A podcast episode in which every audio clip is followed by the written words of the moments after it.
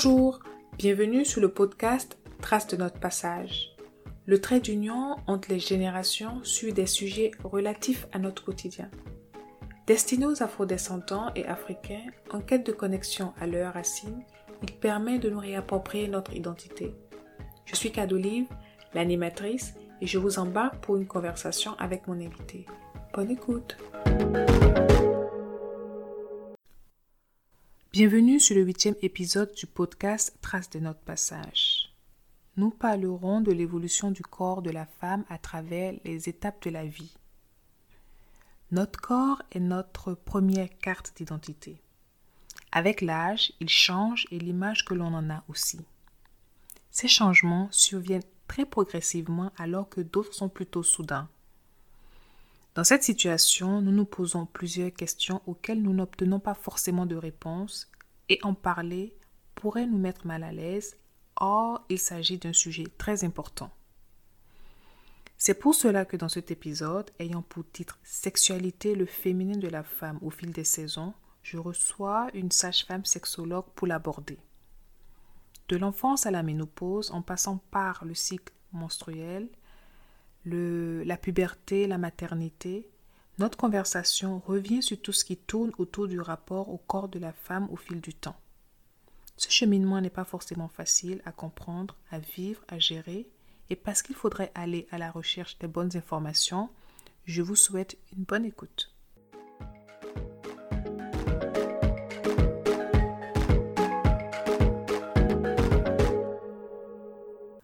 Avant ma conversation avec mon invité, avions-nous une notion du rapport que nos mères, grand-mères avaient à l'intimité féminine indigène?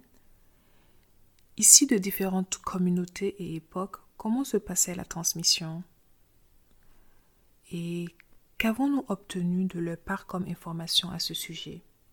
Question que je souhaiterais laisser à votre appréciation, sachant que le modèle familial constitue l'empreinte première sur les connaissances, représentations que nous nous faisons de notre corps, et qu'il y a des obstacles à l'information tels que la pudeur, l'ignorance et bien d'autres qui maintiennent le tabou de la corporalité.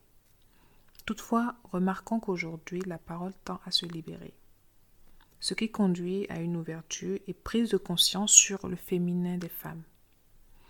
Ce sujet étant plus long que les précédents sera en deux parties. Premièrement, nous aborderons l'enfance et la puberté. Et deuxièmement, il s'agira de l'âge adulte, la maternité, la ménopause. Je tiens à m'excuser des différents bruits indépendants de notre volonté qui seront entendus lors de l'émission. Merci d'avance pour la compréhension.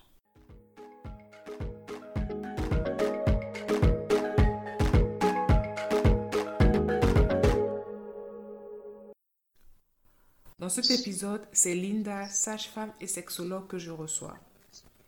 Se définissant comme une experte en sexualité, elle est créatrice de contenu digital à travers sa page Instagram et sa chaîne YouTube du nom S'expliquer. Son but est de nous accompagner à vivre une sexualité épanouie. Linda, bonjour et je suis ravie de te recevoir au micro de ce podcast. Je te laisse te présenter, tu nous dis un peu ce que tu fais dans la vie et, voilà. Merci Cadolif pour cette belle invitation euh, que tu me donnes de passer sur ce podcast Trace notre passage. Donc je passe et je suis ravie de passer entre, entre tes mains. Je m'appelle Linda Takou. Oui. Je suis sage-femme et sexologue. Et euh, au quotidien, j'accompagne euh, les personnes à vivre une sexualité épanouie, toujours dans le respect de ce que sont leurs limites, mais aussi dans le respect de ce que leur corps aime et le corps de leur partenaire aime. Dans mon travail, euh, j'accompagne les personnes qui démarrent leur activité sexuelle, quel que soit leur âge, et j'accompagne ces personnes-là parce qu'elles ont besoin mieux connaître leur corps, d'avoir confiance en leur capacité à donner et à pouvoir recevoir du plaisir. Et donc, je les accompagne.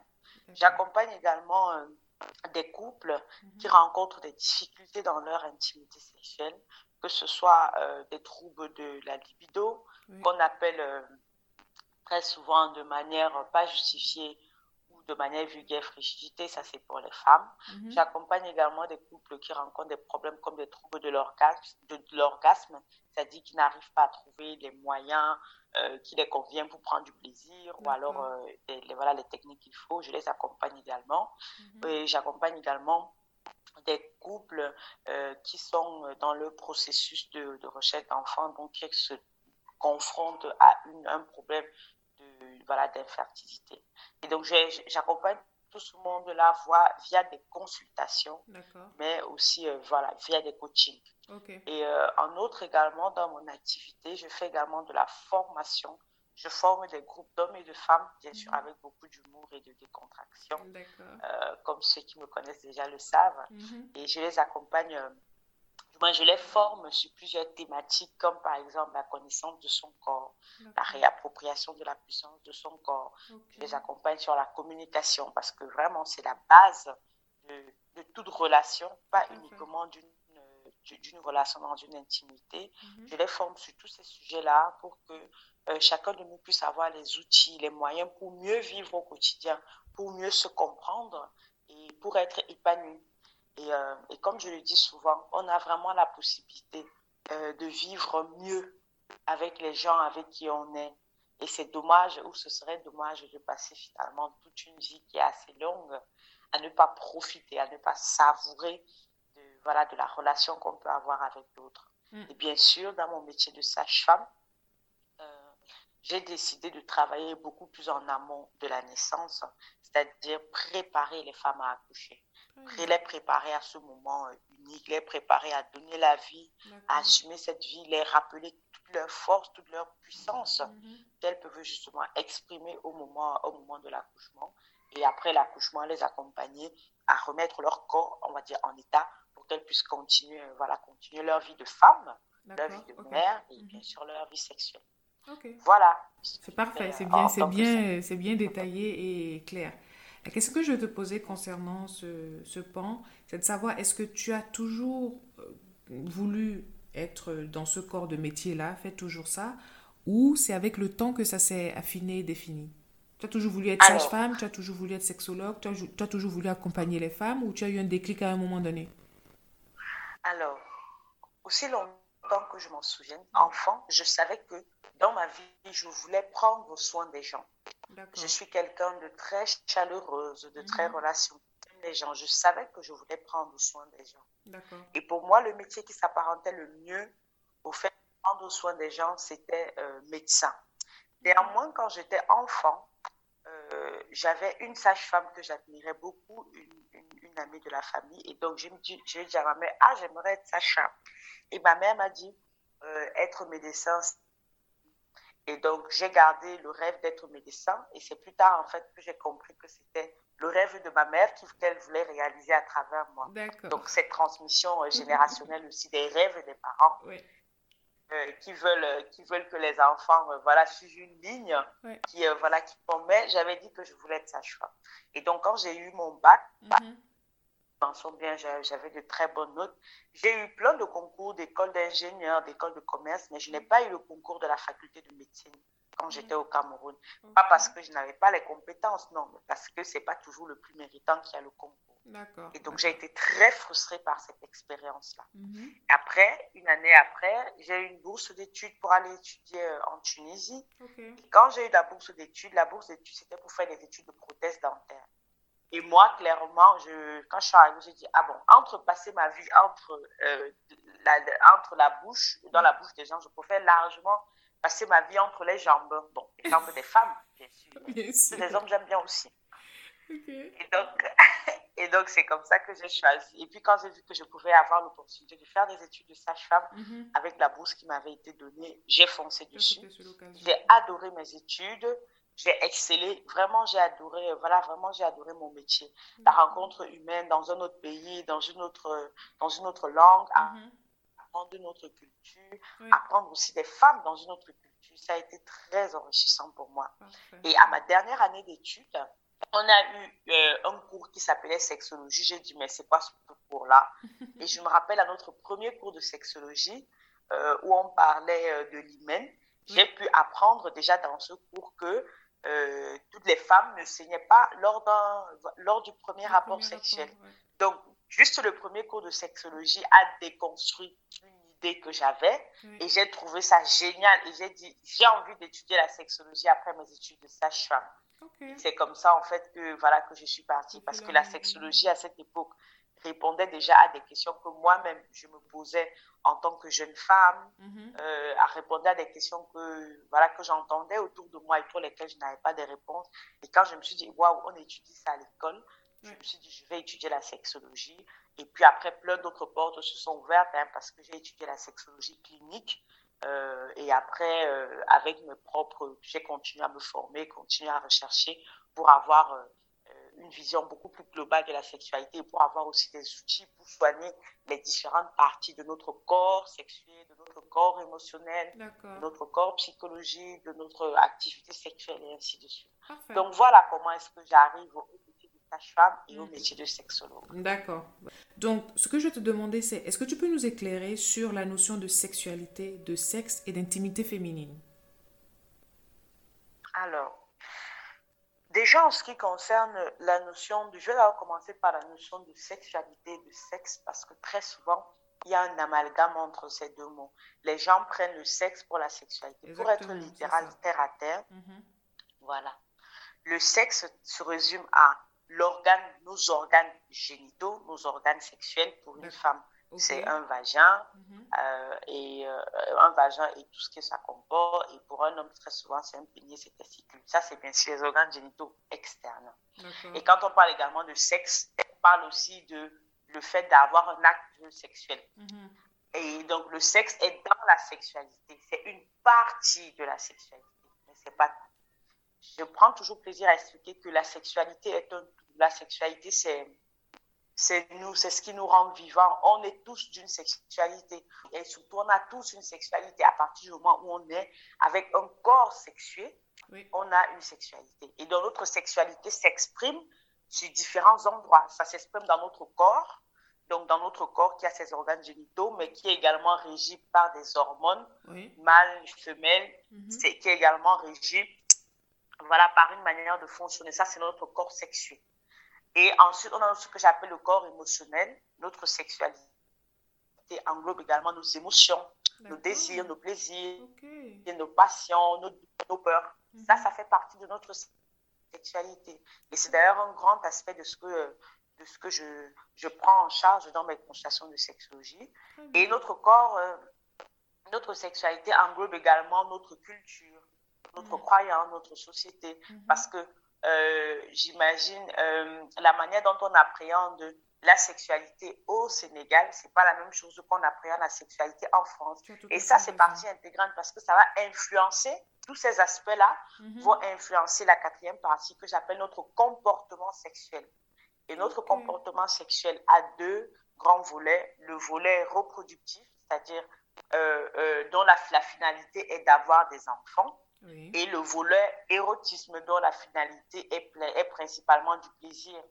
Euh, hier encore, je discutais avec des hommes parce que je suis en pleine préparation d'une conférence ici. Mhm. Et euh, ils me disaient que euh, avant, à l'époque de nos parents et de nos grands-parents, les femmes allaient rendre visite à leur mari uniquement pour avoir des enfants. Mhm. Je dis, effectivement, si c'est ce que vous me dites dans ce cas, l'acte sexuel, le comportement sexuel ou sexe, si vous voulez, euh, si on parle de, la différence entre sexe et sexualité, était uniquement pour la finalité reproduction.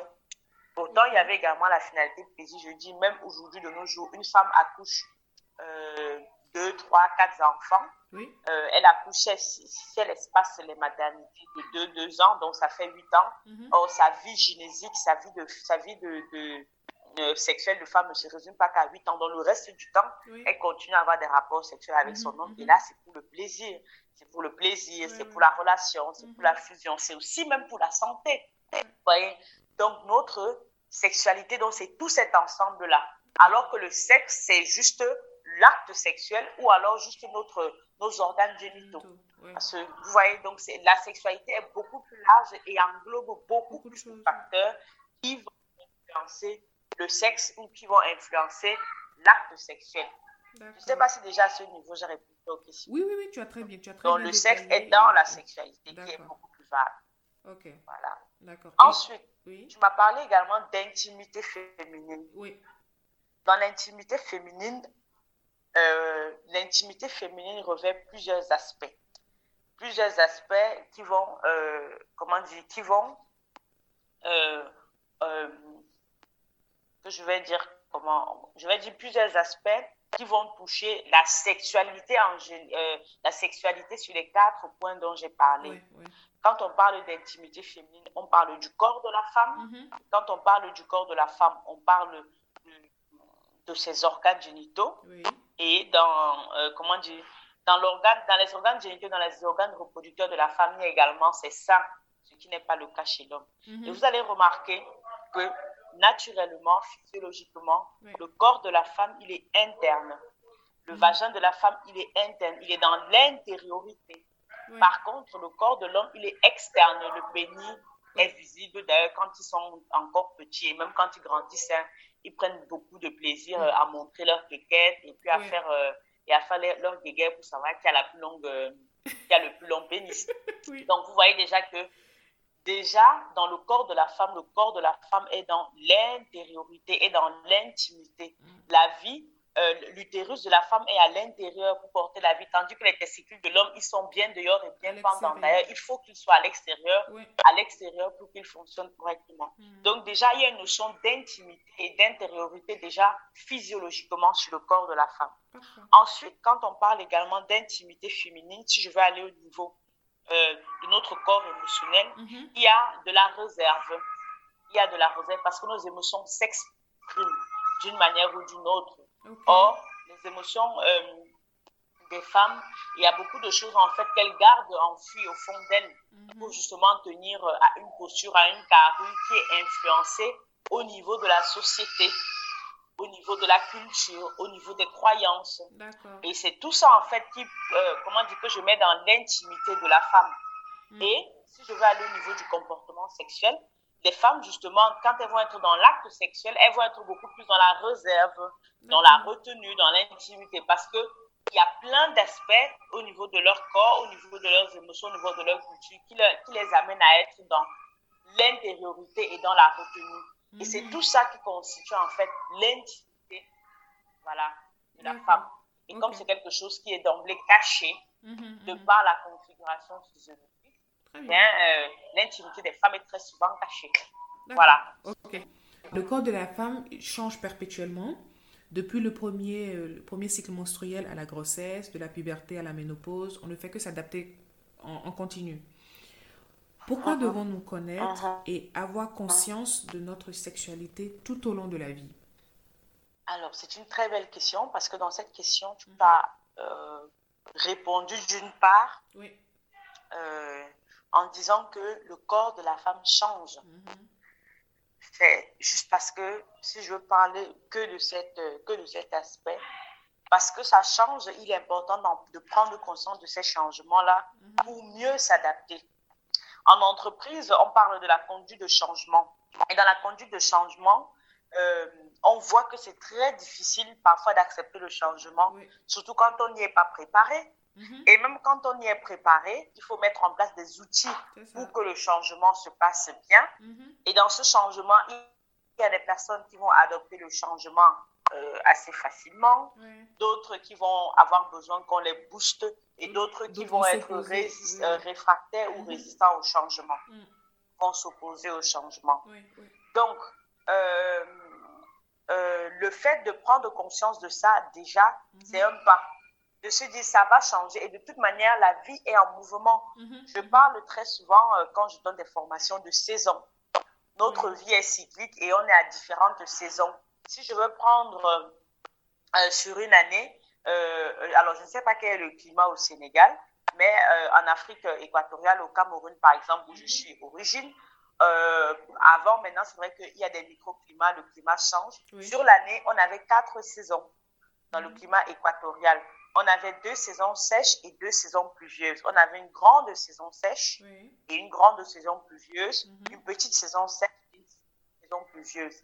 Et en fonction de ces saisons, on savait comment est-ce qu'on devait vivre Par exemple, au niveau, de, au niveau de la culture, on savait à quel moment est-ce qu'il faut planter, Mhm. à quel moment est-ce qu'il faut récolter, à quel moment est-ce qu'il faut désherber, à quel moment est-ce qu'il faut faire des réserves, ainsi de suite, ainsi de suite. Oui. Vous voyez? Mhm. Et en fonction des différentes saisons, il y avait des aliments qui étaient plus adaptés à, euh, euh, à une saison ou à une autre. Il y avait même aussi des, des, euh, des constructions. Il y a des constructions, par exemple, ceux qui travaillent dans le bâtiment, ils ne commencent pas un chantier euh, euh, euh, pendant telle saison, ils commencent plutôt à une autre saison. Oui. Et ça, c'est la vie, on s'adapte. Or, si tu ne respectes pas ces lois de la vie, Mhm. si tu n'es pas préparé à tous ces changements et que tu euh, t'adaptes, tu te donnes les moyens pour suivre ces lois de la vie, ça ne va pas.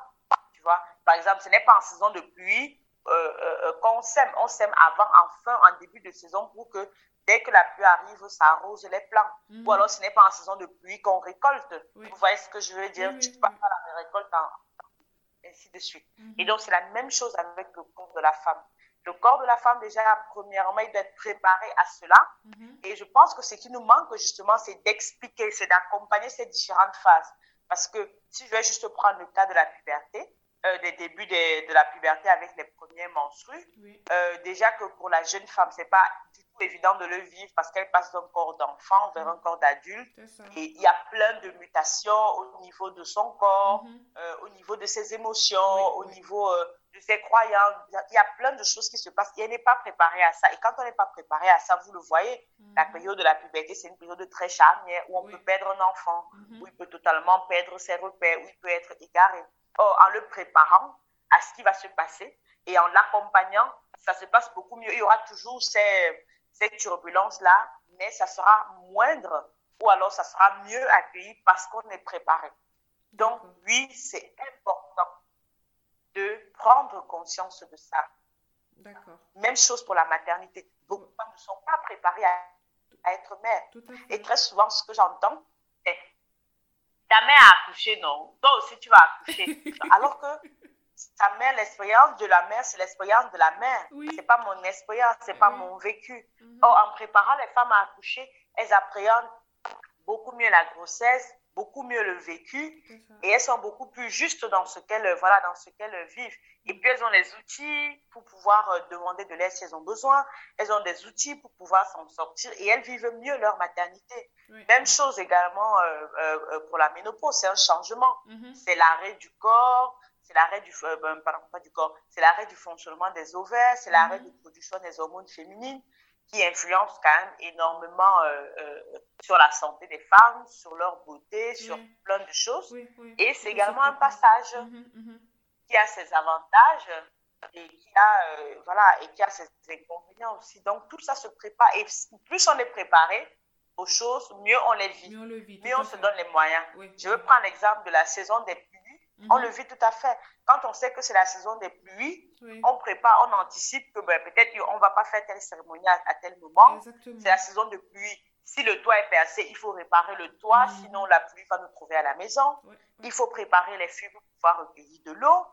Il faut euh, euh, euh, planter, semer les graines pour qu'elles puissent être arrosées pendant la saison de oui. pluie. Mhm. Il faut aussi, il faut aussi, il faut aussi même chose pour la saison sèche. Et vous voyez que si vous ne faites pas ça, si vous n'anticipez pas, si vous ne préparez pas et que votre toit est percé, mais il pleuvra sur vous, Oui, tout simplement. Mhm. Donc, prendre conscience, c'est important et se donner les moyens pour que ces changements se passent au mieux parce que de toute manière, ils vont se produire. Oui. C'est le cycle naturel de la vie. Tout. Vraiment, ça pourrait énormément changer la vie, Mhm. euh, la vie des femmes. D'accord, ok. Très bien. Alors, dis-moi, au niveau de l'enfance, c'est-à-dire la phase de, découverte, de la prise de conscience de, des différences entre le corps du garçon et le corps de la fille, est-ce que les mots pour, euh, pour faire comprendre ou pour préparer la, la, la petite à lui dire que, écoute, tu es différent d'un garçon, ces mots doivent être spécifiquement adaptés ou de, on, peut, on peut véhiculer le message de manière générale? C'est je une sais bonne pas si tu question que Si tu as compris la question, il faut que je la Déjà, non, j'ai compris. J'ai compris très bien. Ok, d'accord. Je l'ai très bien compris. Et déjà, la première chose que je veux dire, c'est que Mm, les parents, mm, ne jugez pas les enfants avec votre regard d'adulte. mhm. D'accord. Les enfants, quand ils posent des questions, ou alors quand il regarde le corps de l'autre qui est différent, il le regarde avec des yeux d'enfant, avec des yeux d'innocence. Et très souvent même, vous n'aurez même pas à leur dire c'est ça. C'est eux qui vont venir vous poser la question en disant Maman, c'est différent. Pourquoi lui, il a ça? Alors, ça, c'est les enfants. Les enfants qui vivent en Europe, c'est encore plus, c'est encore, encore tellement plus fraglant. Maman, c'est quoi ça? Maman, c'est quoi ça? Maman, c'est, je veux voir ça. Mm-hmm. Voilà, donc spontanément, ils le font parce qu'ils sont dans la phase de curiosité et dans la phase de découverte. Mm-hmm. Or, si nous, avec notre regard d'adulte, l'enfant vient te poser la question parce qu'il a vu par exemple le sexe de l'autre qui est différent et qui vient te poser la question, toi en tant qu'adulte qui a déjà euh, passé plein d'étapes et qui a déjà fait, euh, comme on dit chez nous, les mauvaises choses, mais je ne suis pas d'accord, ce pas les mauvaises choses. vas tomber des nues ou alors euh, tu vas te dire, mais comment l'enfant me pose déjà des questions uh-huh. sur, ces choses-là Et puis tu vas paniquer voilà. Et peut-être tu vas le réprimander, tu vas le mhm. taper, ou alors, euh, c'est-à-dire ne pose pas cette question. Alors qu'il te pose la question simplement, vraiment avec la, toute l'innocence qu'il faut. Et aux parents, je dis toujours, répondez aux questions des enfants le plus simplement et le plus innocemment possible. Pourquoi? Parce que, de un, je dis toujours aux parents, vous avez un avantage concurrentiel énorme en ce qui concerne vos enfants vos enfants, pour un enfant, mm. son père est son Dieu sur terre. Donc, tout passe par lui, son mm. père ou sa mère. Mm-hmm. Donc, il écoute ce que, euh, ce que vous lui dites. Oui. Si tu dis à ton enfant, fais comme ça, ça c'est si, ça c'est, il entend. Mm-hmm. Et il entend presque euh, euh, pour des années. Ce n'est que quand on est plus, ce n'est que quand on est adulte qu'on commence à, à, déconstruire, à remettre en cause pas mal de mm-hmm. choses que nos parents nous ont dit mais leur message quand même est resté pendant 20 ans, 25 ans, voire même 30 ans. Tout à fait. Donc, je dis toujours aux parents, votre message, ce que vous dites, influence l'enfant et détermine même la trajectoire qu'il va faire. Donc, mm. attention à comment est-ce que vous lui dites les choses, comment est-ce qu'il va l'intégrer. Ça, c'est la première chose. Donc, dites les choses aux enfants de manière simplement. Si vous le dites de manière simplement, il le prendra aussi de manière simplement. Il n'en fera pas plus. Mm-hmm. Deuxième chose, euh, si vous dites les choses à un enfant, l'énergie, il ne va pas juste voir le mot, mais il va également voir l'énergie avec laquelle vous le dites. Est-ce que c'est dans une énergie de douceur? Est-ce que c'est dans une énergie brutale, agressive? Mhm. Est-ce que vous vous sentez à l'aise de parler du sujet? Ça aussi le perçoit. Et c'est ce qui va intégrer il va intégrer tout ça. Et comme l'enfant, quand il est tout petit, c'est une éponge, il absorbe tout, mm. sans absolument euh, trier, se dire non, il le disait parce qu'il était mm. énervé, mm-hmm. parce que non, lui, il ne prend pas ces considérations-là. C'est quand on est adulte, quand on a euh, la capacité de discerner, quand on a la, la, capacité de prendre du recul sur des situations qu'on peut le faire. Mais enfant, non, l'enfant absorbe. Si maman a dit avec un air féroce, en hurlant que ne touche pas à tes fesses, pourquoi tu mets tes mains là-bas? L'enfant va prendre peur, il va paniquer et plus jamais il ne va toucher, par exemple, son sexe. Mm. Et très, c'est ce qui arrive parfois chez les filles. Mm. Et là, toute la relation avec son sexe va être coupée. Elle ne va mm. plus en tenir compte. Elle va considérer que c'est un endroit euh, qui est mystique, qui est dangereux, il ne faut pas toucher. Et à l'âge adulte, où son corps aura fini de se transformer, où elle sera prête à partager euh, son intimité avec l'autre, elle va se retrouver, elle peut se retrouver bloquée. Vous voyez ce que je veux dire? Donc, ça aussi compte. L'énergie qu'on y met, la clarté qu'on y met, mm. ça influence énormément l'enfant. Donc, à ce niveau, je dirais aux parents, dites juste simplement les choses. Après, je suis consciente que c'est beaucoup plus facile de dire qu'à faire, surtout si nous-mêmes, on ne nous a pas appris à le faire. Ce que je voulais dire. Très souvent, on transmet à nos enfants ce qu'on a reçu de mhm. nos parents également. Exactement, ça nous renvoie beaucoup. On reçoit et on transmet. Maintenant, ça nous renvoie nous-mêmes à notre propre réalité. Et c'est d'ailleurs pour ça qu'avec S'expliquer, mhm. je suis vraiment focalisée sur les formations d'adultes. Parce que je pense qu'en formant les adultes, mhm. en leur donnant un autre message, ils auront beaucoup plus facilement de l'impact sur leurs enfants. Ça, c'est la première chose pour laquelle je fais des formations d'adultes. Mm. Et la deuxième chose aussi pour laquelle je fais des formations d'adultes, c'est pour responsabiliser les adultes. Pourquoi? Parce que je me suis rendu compte que de plus en plus, les adultes, les parents délaissent l'éducation de leurs enfants. Ils confient l'éducation de leurs enfants uniquement euh, à la société, à l'école.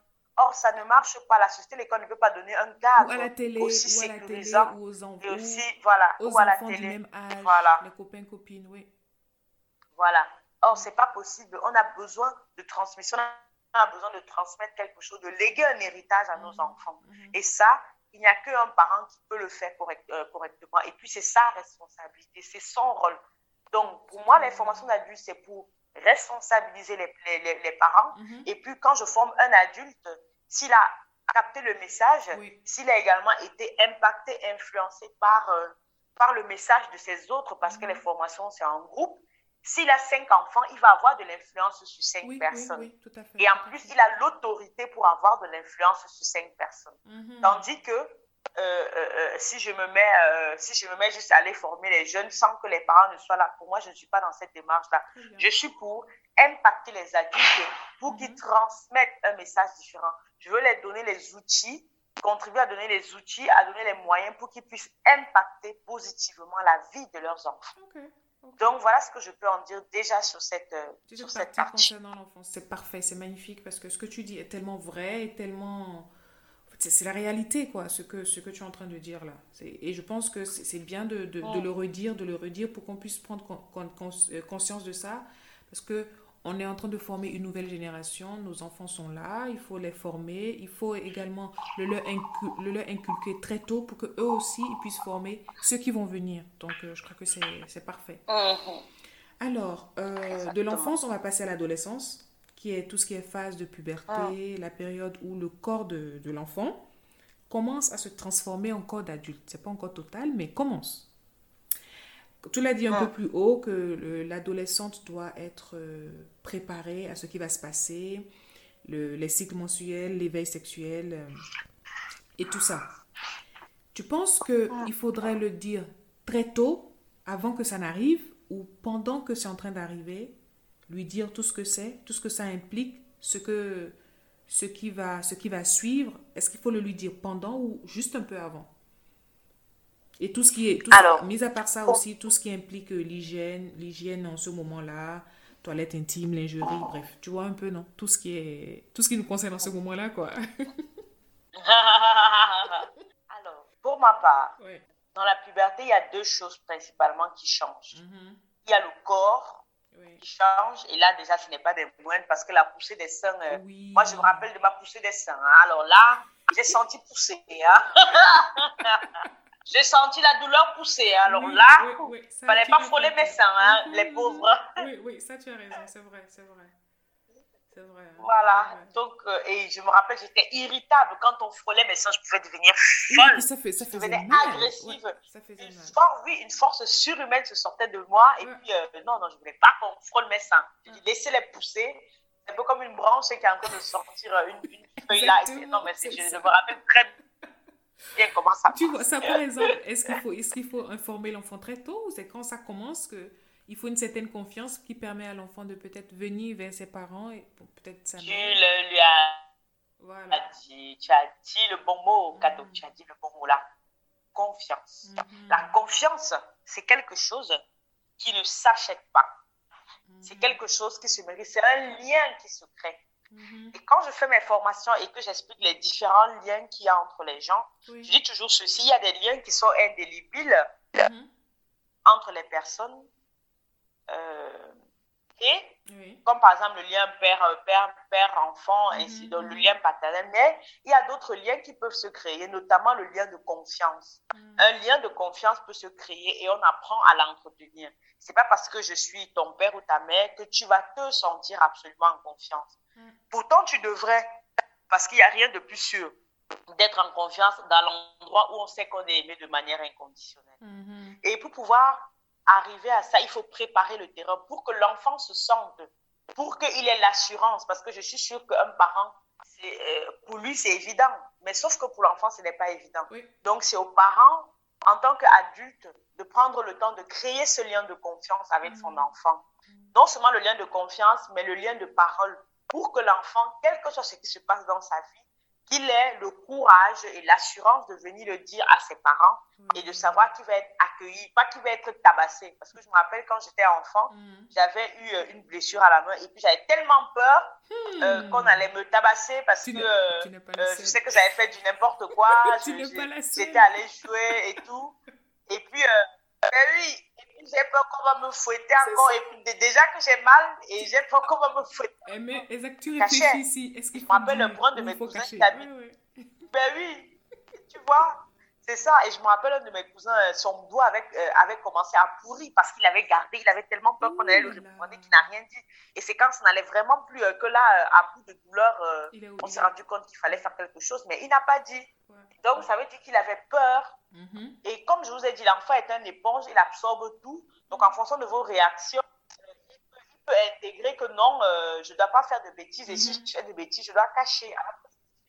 Alors qu'il faudrait qu'il se sente en confiance de venir dire à papa ou à maman ce qui n'a pas marché, même s'il a fait des bêtises. Mm-hmm. Bon, je ferme cette parenthèse. Je reviens à notre puberté. Je disais donc que dans la puberté, quand il y a le corps qui change, mais il y a aussi la relation qui change. Quand on, est, quand on veut devenir adulte, au niveau de la relation, on veut petit à petit prendre de l'autonomie. On veut commencer à pouvoir faire les choses par soi-même. Euh, ça, on, pense qu'on peut les assumer, mais on ne, on ne peut pas encore totalement les assumer, mais on pense. Donc, c'est pour ça qu'il y a souvent la bataille euh, euh, avec les adultes. Mhm. Et donc, à ce niveau, pour préparer, il y a déjà de un, la préparation physique, au préparer au fait que le corps va changer. Je me rappelle, pour ma part, mhm. euh, moi, par exemple, ma puberté a débuté tôt. J'ai commencé à avoir mes seins. Mes seins ont commencé à pousser. J'avais 8 ou 9 ans. D'accord. Donc, j'avais les premières poussées, poussées des seins. Et donc, mhm. ma mère a commencé à me préparer au fait que je vais avoir des règles bientôt. Elle m'a dit, elle me jouait ma elle me dit, ah oui, à partir d'un moment, mhm. tu vas voir, il y a du sang qui va commencer à couler de ton corps. Très bien. Donc, je pense ma mère m'avait dit ça. m'avait dit ça peut-être deux ans avant que je n'ai mes règles. Hein.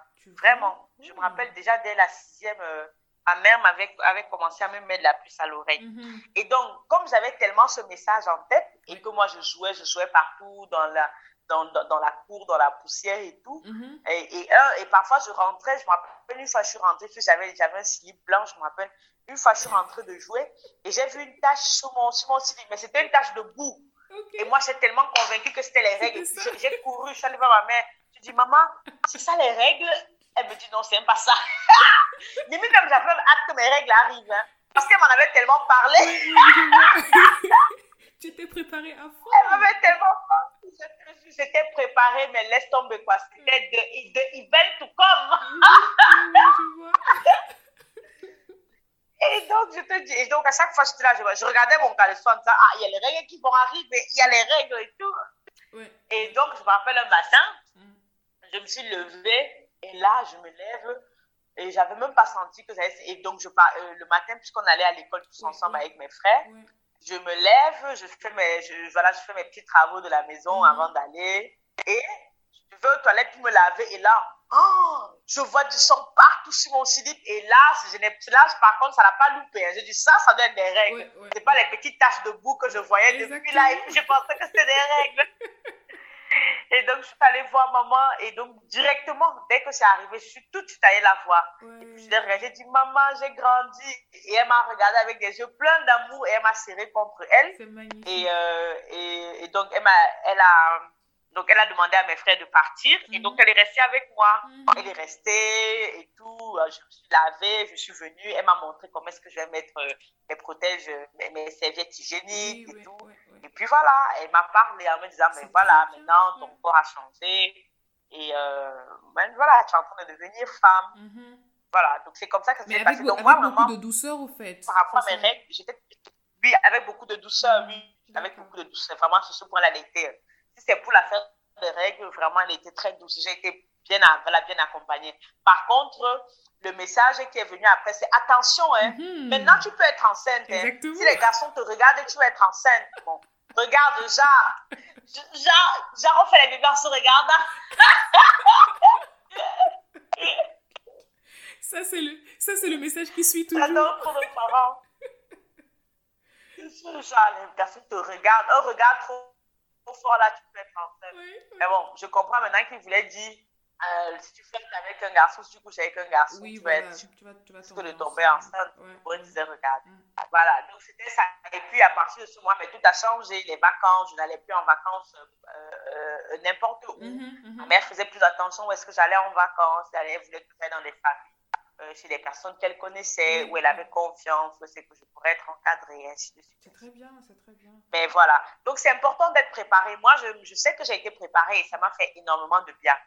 Et puis maintenant, il y a la préparation, euh, donc ça, c'est la préparation au niveau du corps mhm. euh, qui change, qui est important, mais il y a aussi la préparation au niveau des émotions qui change.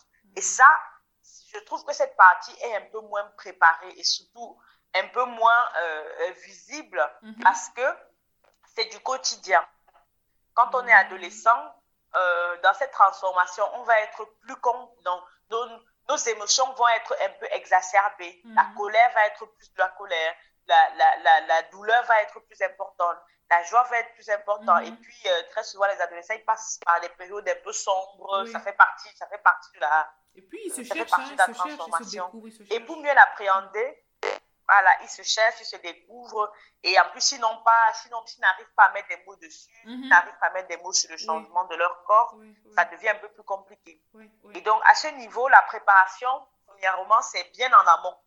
C'est Mhm. quand l'enfant, c'est à l'enfance. La préparation se fait, comme, je, comme on dit on en parlait tout à l'heure, Mhm. dans le lien de confiance qui va être créé entre le parent et l'enfant. Si déjà quand l'enfant est petit, vous ne dialoguez pas avec lui, vous ne discutez pas avec lui, vous ne prenez pas du temps avec lui, Mhm. c'est pas quand il sera adolescent que ça va changer. Hein. Au contraire, ça va aller de mal en pire. Vraiment. Oui. Et, euh, et si justement à l'enfance, vous ne preniez pas du temps pour écouter votre enfant, Mhm. pour discuter de tout et de rien, de manière à ce qu'ils se sentent euh, euh, euh, en, en sécurité, qu'ils se sentent contents de venir vers vous, Mhm. ça va tout, ça sera pas mieux dans l'adolescence. Parce que déjà dans l'adolescence, même si vous avez déjà ce lien, il va avoir un tout petit éloignement, Mhm. un tout petit, et où il va commencer à prendre sa place, à, à remettre en compte tout ce que vous, euh, voilà, tout ce que vous avez dit, ou, à- ou ça va être la guerre, donc euh, ça va être un peu plus compliqué. Mhm. Donc la préparation émotionnelle de la phase d'adolescence se passe au moment de l'enfance où vous prenez le temps de créer du lien avec l'enfant pour que à l'adolescence le lien reste. Le lien se tord, il va être tordu, mais qu'il ne soit pas rompu. Parce Oui. que c'est très souvent à l'adolescence que le lien est totalement rompu. Mhm. S'il n'y avait pas eu de structure à l'enfant. Ok. Et à cette phase, je dis toujours aux parents, et c'est d'ailleurs dans notre culture africaine, Mm. l'enfant, en- dans ma culture, on dit, euh, ton enfant n'est ton enfant que lorsqu'il est dans le ventre. Mhm. Et quand il sort C'est l'enfant de tout le monde. de ton ventre, il devient l'enfant de tout le monde, l'enfant de la communauté. Donc, euh, il ne faut pas hésiter à prendre des relais au niveau de la communauté pour pouvoir éduquer l'enfant, surtout à la phase de l'adolescence où il est en conflit avec les parents parce qu'il Mm. essaye d'être adulte, il essaye de trouver sa place, il se rebelle contre l'autorité. Mhm. Donc, le fait d'avoir euh, euh, euh, un père, c'est-à-dire quelqu'un qui va faire parfois du lien entre l'enfant et le parent, ça peut énormément aider. Surtout qu'à cette période aussi, je me, euh, de ce que je me rappelle de mon expérience, euh, le parent sait que l'enfant est en train de grandir, Mhm. mais il sait aussi que l'enfant n'est pas encore adulte. Donc, lui, en tant qu'adulte, il ne voudrait pas non plus que son autorité soit sapée. Donc, très souvent, c'est le clash. Oui. Et les parents, ce qu'ils veulent faire parfois à cette époque, c'est mater, comme on dit, mater la rébellion. Oui. Sauf que en faisant ainsi, on crée plutôt, euh, comment dire, on brime. Et on brime. Et sauf que l'adolescent, lui, il est en train de vouloir adulte, donc il ne se laisse pas faire. Mhm, mhm. Et donc, ça peut vraiment aller à des classes, mais vraiment, euh, ouais. vraiment incroyables. Mhm. Et s'il y a justement une personne qui fait le lien et qui essaye de réguler, qui comprend l'enfant, qui comprend le parent et qui essaye de réguler, ça peut énormément aider. Mhm. Donc, vraiment, les parents, n'hésitez pas à vous entourer. Et ça demande donc aux parents d'avoir également, d'apprendre à avoir également de bonnes relations Mhm. avec leur entourage, avec leurs frères, avec leurs tantes, avec les, les, les, les voisines et tout, pour qu'ils puissent être aidés, parce que tout seul, on n'y arrive pas. Certes, on va vite, mais on va plus loin quand on est ensemble. Donc, voilà ce que je pourrais dire sur ces deux gros changements euh, euh, qui s'exercent au moment de la puberté. Ouais, ouais, ouais, tu as raison. C'est vrai que le, la- le côté émotionnel n'est pas très souvent pris en compte, hein. n'est pas très souvent considéré. Pourtant, ça change tout. Oui, hein. ça change Ah oui. énormément. Ouais, ouais, ça tu as raison sur Ça ça. change totalement. Mhm. Alors, ça change totalement. Ouais. Et c'est aussi à ce moment qu'on accumule énormément de blessures émotionnelles. Oui, oui, c'est vrai. Déjà que nos blessures, on les a depuis l'enfance, mais ça, ça s'exacerbe. Mhm. Et après, euh, quand c'est pas pris en charge, quand ce n'est pas tenu compte, puisque l'adolescent, de toute manière, il doit trouver un moyen pour suivre. Il les enfouit. Mhm. Il les enfouit à, un coin de son corps ne pas y penser, pour avancer. Et après, ça rattrape. À un hein. moment ou un autre, ça peut revenir à l'âge adulte. Vraiment, ça. rattrape et vraiment déstabiliser. Mm. Parce que quand tu vas se retrouver lui-même euh, euh, euh, parent, quand tu vas se retrouver lui-même dans d'autres phases de sa vie, dans la relation avec la femme, dans la relation avec l'homme, voilà, ça va influencer. Ça va revenir de manière inconsciemment. Mm. Quand tu vas se retrouver dans sa nudité, mm-hmm. que ce soit la nudité physique, que ce soit la nudité émotionnelle, ça va revenir. C'est d'ailleurs pour ça que une des raisons pour lesquelles la sexualité reste très tabou aussi dans notre culture. Mm. Parce que notre sexualité touche aussi à notre vulnérabilité. Et on n'est pas toujours à l'aise, en fait, d'exposer sa vulnérabilité en face de l'autre. Si on ne se sent pas accueilli par, euh, par l'autre. Mm-hmm, mm-hmm. Voilà. Et puis aussi, euh, une chose que je voulais rajouter, tu as parlé d'hygiène, d'hygiène à cette période-là. Mm. Et je voulais dire, en fait, que l'hygiène ne s'apprend pas uniquement à cette période. L'hygiène s'apprend depuis l'enfance.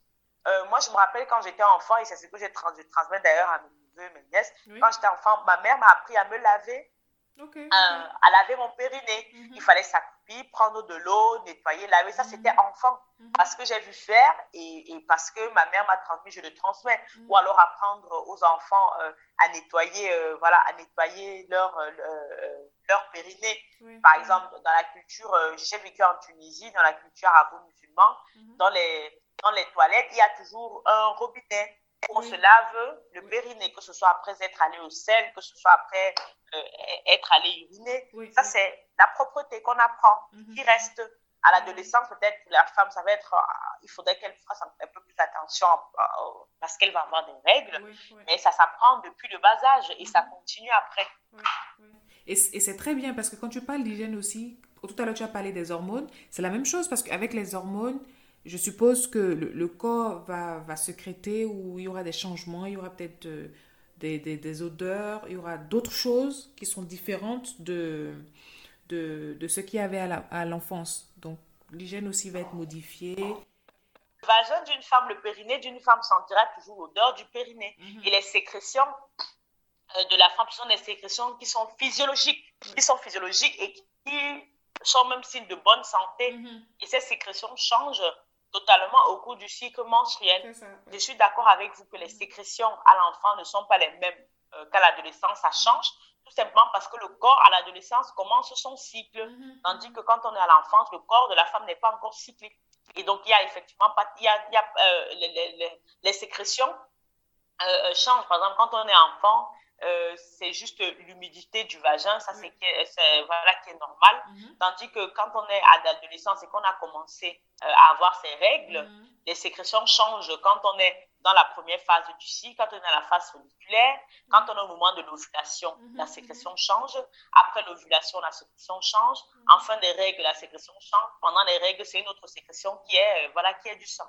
Donc oui, effectivement, effectivement, il y a ces changements-là. Mais de toute manière, il y a toujours eu des sécrétions, juste que ce n'était pas aussi, euh, euh, euh, aussi important et aussi, et aussi changeant qu'à mhm. l'adolescence. Mhm, mhm. Donc l'apprentissage de la, de la propreté, de l'intimité, c'est déjà depuis ces moments-là.